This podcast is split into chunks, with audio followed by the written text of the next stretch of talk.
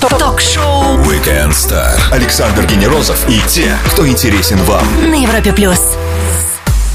А на Европе Плюс проректор Российского национального исследовательского медицинского университета, или как нам всем привычнее называть это, второго медицинского, директор Федерального центра поддержки добровольчества и наставничества в сфере охраны здоровья Георгий Анадаришвили. Здравствуйте, Георгий, привет всем-всем, кто с нами сейчас. Привет всем, здравствуйте. Ну, смотрите, май, вузы готовятся к ежедневному, еж- к ежегодному, простите, обновлению состава студентов. Что сейчас в фокусе э, проректор? Это в первую очередь достойно выпустить тех, кто уже заканчивает вузы, или вы уже нацелены на то, кого взять новых, как обновить? Ну, в университетской жизни, в высшем образовании сейчас горячая пора. Все это знают. Это и у преподавателей, и у студентов. Это и выпускные экзамены, и просто экзамены тоже, которые очень тяжелые. И, конечно, у всех остальных, кто организует и сам процесс выпуска, и выпускной главный вечер, который, собственно, является для многих студентов такой последней ключевой точкой. Но и с другой стороны, это одновременно, прямо чуть ли не день в день, это начало приемной кампании. Когда школьники, одиннадцатиклассники сдают экзамены, для них тоже горячая пора, и после этого приходят уже в вузы подавать свои документы. И это, конечно, очень волнительный для всех момент, и волнительный, я думаю, как для самих выпускников, так и для их родителей. Во всех смыслах. Ну, все вузы к этому готовятся, проводят дни открытых дверей. А Мы еще дни открытых дверей будем проводить. Мы уже провели пять их. То есть О. все, кто хотел, могли прийти, но те, кто, соответственно, еще не пришел, будет иметь, так, будут иметь такую возможность в будущем. И надо сказать, что Могут, кроме того, посмотреть. У нас есть на Ютубе канал у второго меда. Там а, прямая трансляция велась. Есть все записи с презентациями. Какие вы современные, у вас канал на Ютубе. Ну, мы стараемся. Все же, все для наших учеников, все для наших студентов, выпускников и для абитуриентов. И поэтому там можно послушать не только, как все деканы рассказывают о факультетах, ректор сам рассказывает о ВУЗе. Можно еще послушать как поступать. И там очень подробно есть инструкция. Наш ответственный секретарь приемной комиссии прямо подробно, пошагово рассказывает, какие документы нужны, какие даты, э, как это делать, как лучше. Но это все есть, во-первых, Куда на прятать? А как, куда шпаргалки прятать не говорят? Нет, ну шпаргалки на самом деле у нас прятать уже бесполезно, потому что у нас сейчас основное поступление по ЕГЭ. А, ребята, они к этому готовятся долго, и поэтому чаще всего сдают экзамены хорошо. У нас самый сейчас высокий проходной балл из всех медицинских вузов, поэтому к нам приходят вообще те, кто ничего, по-моему, не боятся, никому кому шпаргалки не нужны. Ну, Ночью разбудишь, все расскажут про химию, биологию. Где же эти традиции студенчества? Сколько терабайт вашего головного мозга потребуется для поступления в медицинский университет? Когда у студентов отсыхает чувство брезгливости? Когда мы запишемся на прием в поликлинику к участковому роботу-терапевту? Все это узнаем у нашего гостя, проректора Российского национального исследовательского медицинского университета Георгия Надаришвили в ближайший час пост Малоне. Уже здесь, на Европе+. плюс. Ток-шоу Weekend Star Александр Генерозов и те, кто интересен вам. на Европе плюс. Если ты никак не выберешь между маркетингом и менеджментом, ты в тупике. Правильный вопрос для выбора телемедицины или исследования генотипа человека. Проректор Российского национального исследовательского медицинского университета имени Пирогова. Университет, который выпускает самых разных специалистов по медицине. Георгий Надаришвили на Европе+. плюс. Георгий, а когда надо на самом деле выбирать? В пятом классе, в девятом классе, ну, такие рубежные просто классы, в одиннадцатом, когда надо понять, что я хочу стать медиком? Ну, с одной стороны, э, важно понять, как чем раньше, тем лучше. Потому что чем раньше эта мечта вот определилась, чем раньше человек понял, что он хочет, тем больше у него, во-первых, возможностей, а, с одной стороны, да, поучиться получше, подготовиться к поступлению.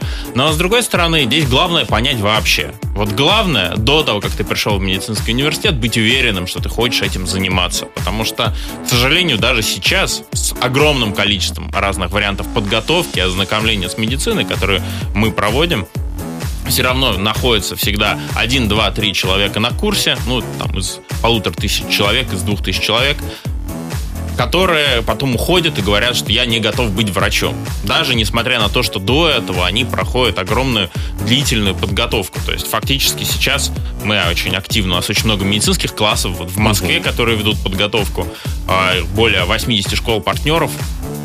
И э, вот эти ребята, они учатся 10-11 класс, они часто бывают у нас. Они интересуются медициной. И все равно, даже вот с такой подготовкой, все равно есть опасность, что кто-то скажет нет. Мы вот для того, чтобы этого не было, сейчас летом проводим а, интересный очень формат. Нигде больше такого нет. Школа юного хирурга. А, у нас Звучит, сейчас... честно сказать, жутковато.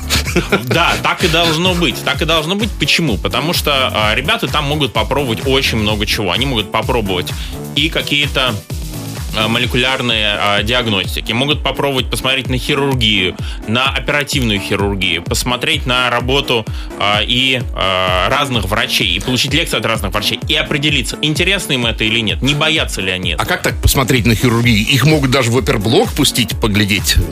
Такая ну, штука-то. А, в оперблок, ну, все-таки это проходит у нас в университете. Студентов а. еще можно пускать в больницу, студенты обязательно ходят к постели больного, но а школьники все-таки в другом чуть формате. Да? Они могут понять записи, во-первых, какие-то. Во-вторых, они могут пообщаться с хирургами и на специальных тренажерах попробовать. Кроме того, ну, есть достаточно большое количество тренировочных животных. Вот, когда на животных проводят какие-то операции, так учатся врачи взрослые уже. К сожалению, другого не дано, да. Слава богу, да, что есть такая возможность. И поэтому вот мы создаем для школьников, ну, разного возраста, возможность попробовать это посмотреть. Потому что кто-то даже после вот этих летних школ говорит, я безумно хочу быть врачом, все, я готов. А кто-то говорит наоборот.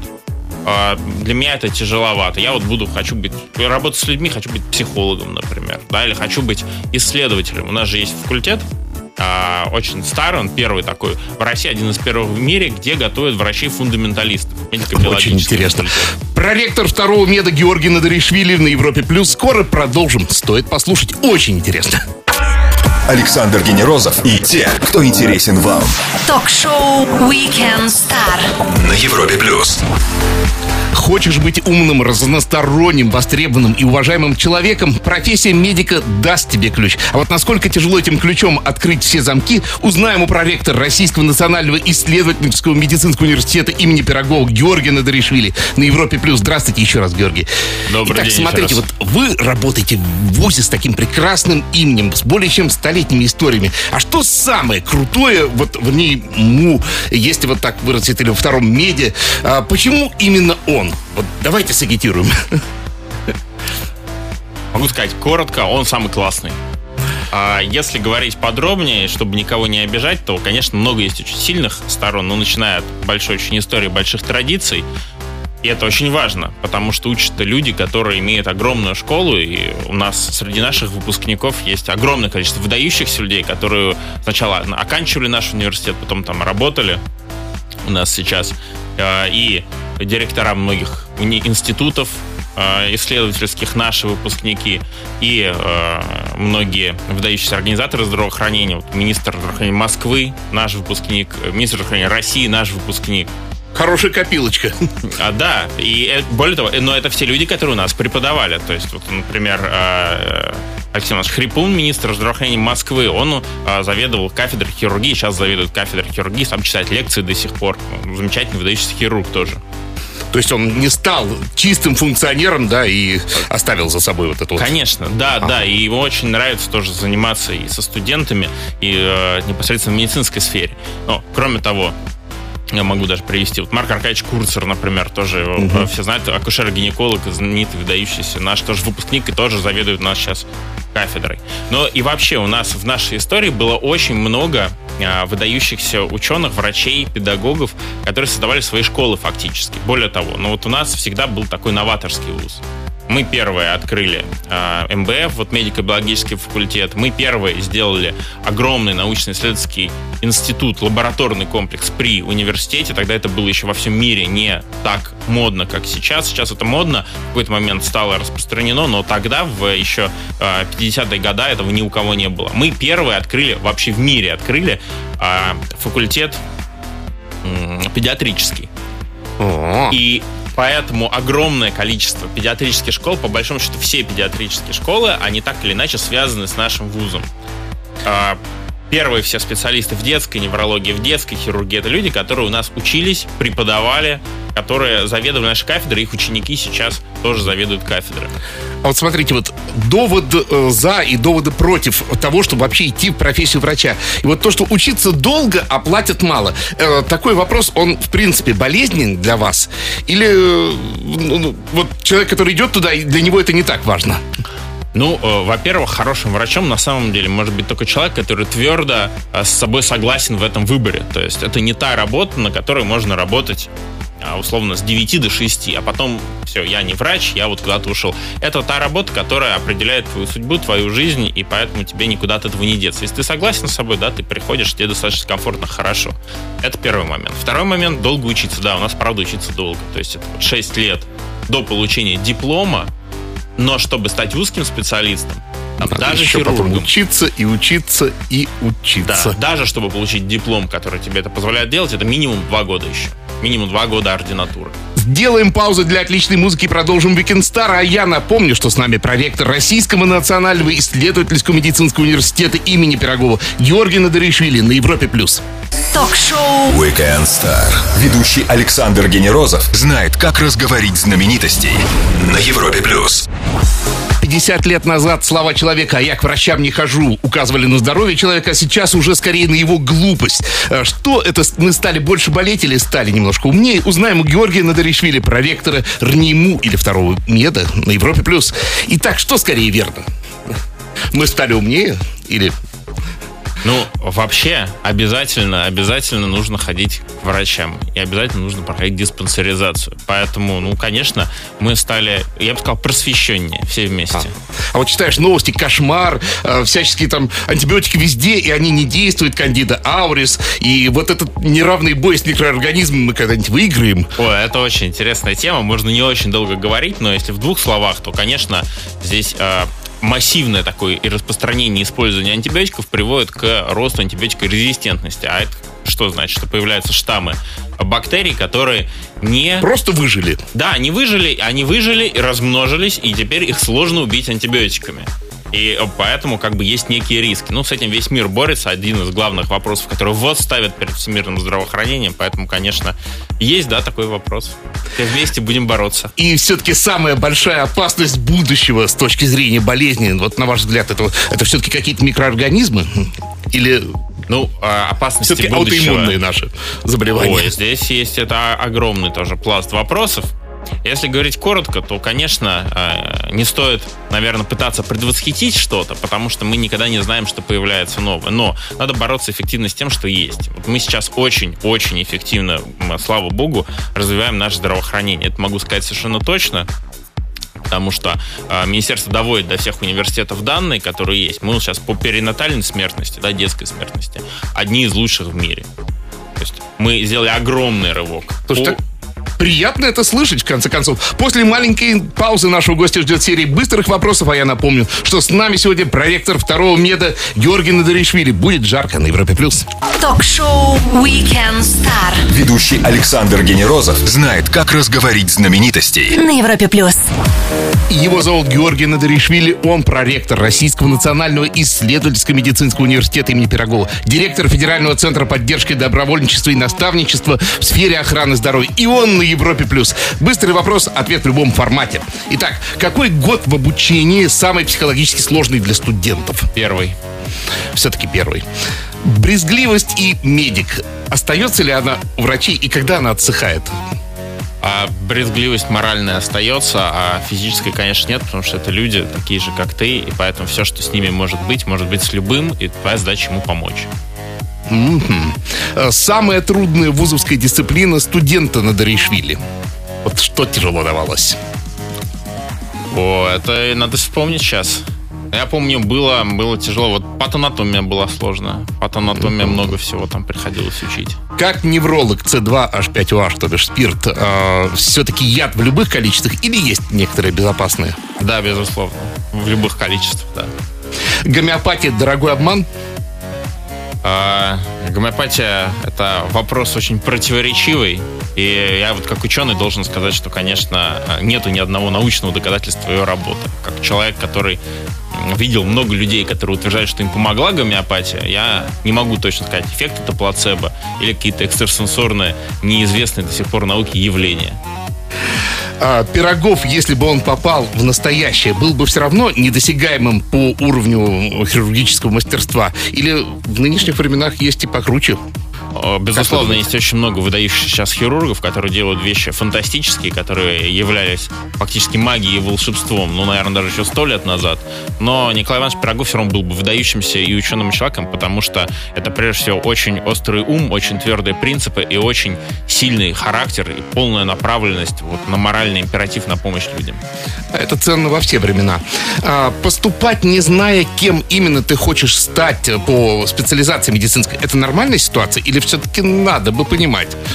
Это распространенная ситуация. Я еще раз скажу, что, конечно, хорошо, когда ты знаешь совсем точно, кем ты хочешь быть, но очень сложно, не соприкасаясь с каким-то направлением, все-таки это понимать и знать, о чем оно. Поэтому, если ты просто знаешь, что ты хочешь помогать людям, и что тебе это близко, вот больницы, общение с пациентами, ответственность на себя брать за них, то, в принципе, дальше ты можешь определиться. Многие определяются уже там в середине обучения, условно мы всем гостям предлагаем совершить путешествие во времени воображаемое, но прежде чем мы это сделаем, я спрошу, а кто вот из путешественников во времени, э, это было бы опаснее для путешественника во времени подцепить болезни из прошлого, или он бы, наоборот, притащил туда опасную заразу из будущего, то бишь из нашего настоящего? Как вы думаете? Опаснее было бы, если бы притащил бы из будущего, потому что там были бы, скорее всего, какие-то бактерии, которые имеют резистентность. Вот то, о чем мы говорили. А из прошлого, ну что, они как бы они убивались бы легко бы, да, да. Итак, ваша машина времени и куда бы вы слетали? Просто поглядеть. Ради интереса. Да. Ой, я бы с удовольствием бы оказался бы, наверное, в начале 20 века, посмотрел бы на то, как а, наша история складывалась, вот этот момент, когда очень много научных школ, собственно, и российских научных школ формировалось, жило огромное количество тоже выдающихся ученых, врачей, по учебникам которых мы до сих пор учимся, или по учебникам их, э, соответственно, учеников. Ну и кроме того, вот многие есть э, люди, тогда жили, именем которого сейчас называются э, болезни, симптомы. Очень интересно было, конечно, посмотреть, познакомиться. Только что наш гость, медик и проректор второго меда Георгий Надаришвили рванул на машине времени куда-то начала 20 века. Через пару минут он вернется, и мы продолжим Хужель и Амбер Ван Дей на Европе+. плюс. Александр Генерозов и те, кто интересен вам. Ток-шоу Weekend Star на Европе+. плюс. Медик учится всю жизнь, но самое важное задать правильный старт учебе. Георгий Надаришвили, проректор Российского национального исследовательского медицинского университета имени Пирогова, на Европе плюс. Ну, слетали вы в начало 20 века, как там? Все нормально? Да, вообще интересно. Красотища. Самое то. Хорошо, вернемся к учебе. Вот вспоминаю свою вузовскую учебу, не медицинскую. Самый лучший учебник это был позаимствованный у девчонок хороших конспект разборчивым почерком написан.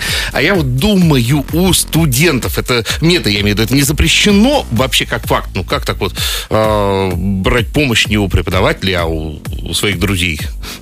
Ну, Здесь помощь-то можно брать из разных мест. Вопрос просто в том, чтобы потом, когда тебя уже будет э, коллеги, преподаватели экзаменовать, чтобы ты говорил все правильно все-таки. Потому что откуда ты эту информацию получил, это второй вопрос. Так? Вот, например, к концу шестого курса многие, например, на выпускных уже экзаменах а с преподавателем просто разговаривают.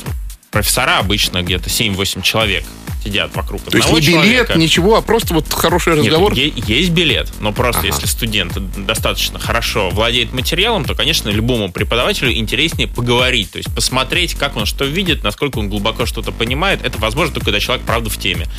И многие ребята, которые работают уже, например, медбратьями, медсестрами, и они знают, как в отделениях что устроено, какие бывают пациенты, какие бывают вообще вот в клинической практике случаи, потому что они их видят. Вот это прямо разговор, и с ними разговаривают, ну, как с равными, конечно, как с младшими, но как с равными младшими. То есть уже не как с студентами, а как все-таки с партнерами, с коллегами.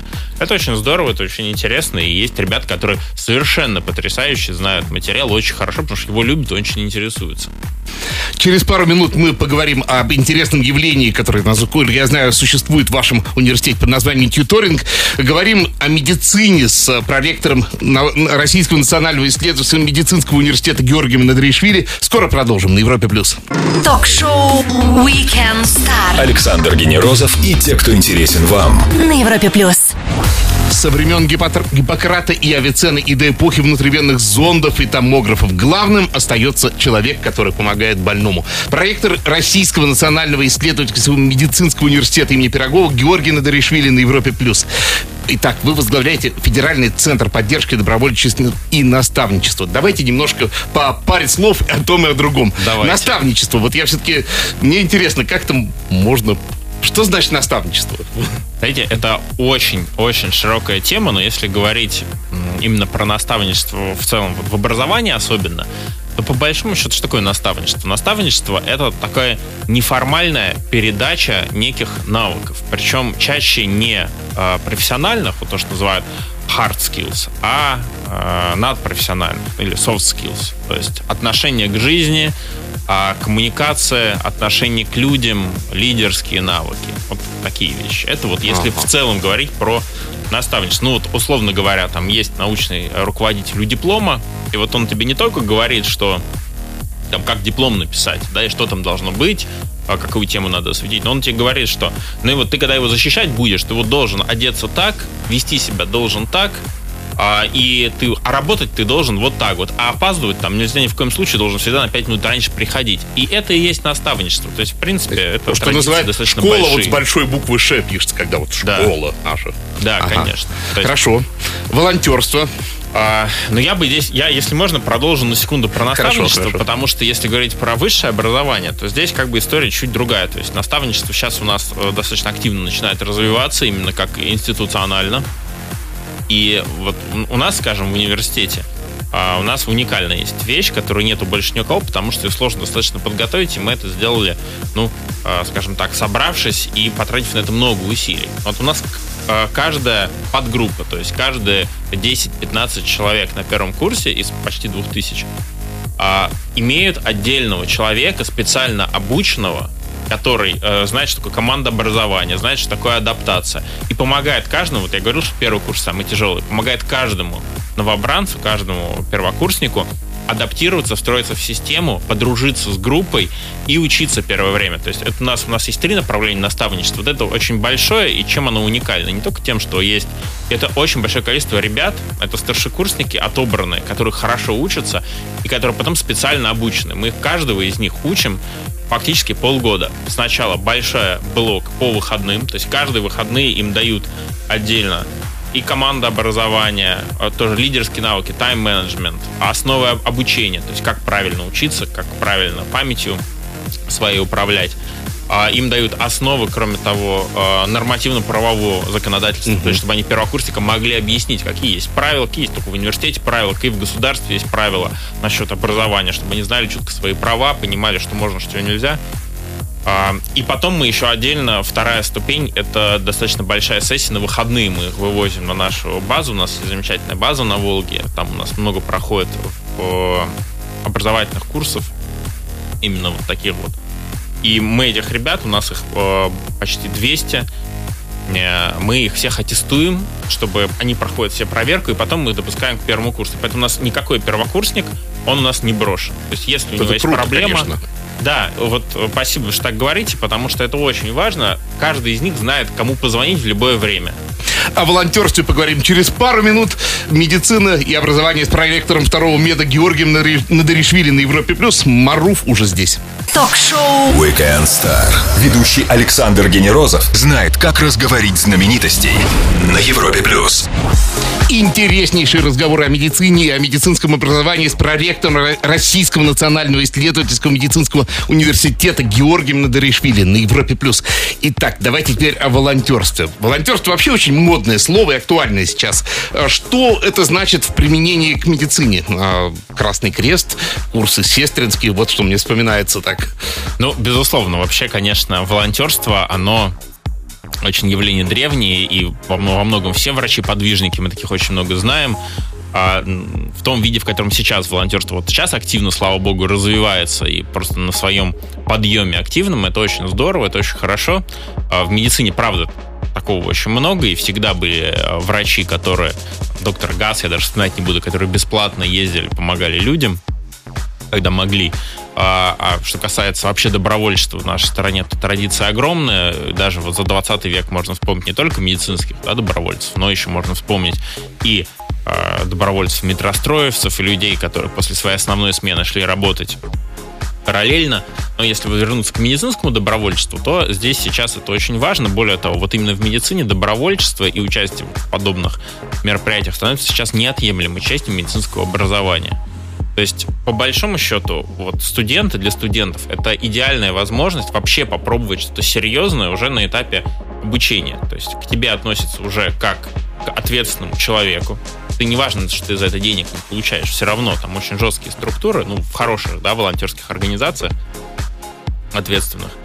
И это ответственность твоя, это, опять же, курсы обучения, потому что часто волонтеров дополнительно чему-то обучают. Ну, а что это вот конкретно может быть? Вот все равно мне до конца непонятно. Вот ага. медицинское волонтерство. Так, ну давайте тогда прямо сначала начнем, чтобы быть точным. Медицинское волонтерство. Самое основное, что может быть, это когда студенты, медики или неравнодушные граждане приходят в больницы и помогают врачам.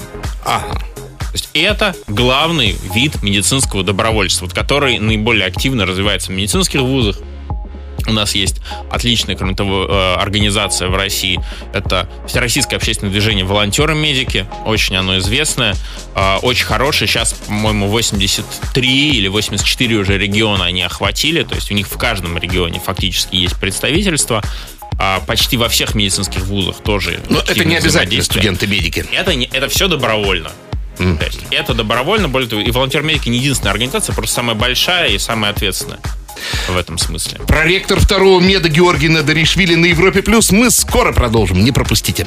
Ток-шоу Weekend Star. Ведущий Александр Генерозов знает, как разговорить знаменитостей. На Европе Плюс. Медицинство, медицина, образование и волонтерство. Проректор Российского национального исследовательского медицинского университета имени Пирогова Георгий Надаришвили на Европе Плюс. К нам вопрос интерес пришел. Евгений, в любом университете сейчас можно встретить проблему. Технологии меняются настолько быстро, что нет возможности подготовить учебники пособия. Учат прошлому, грустно констатирует Евгений.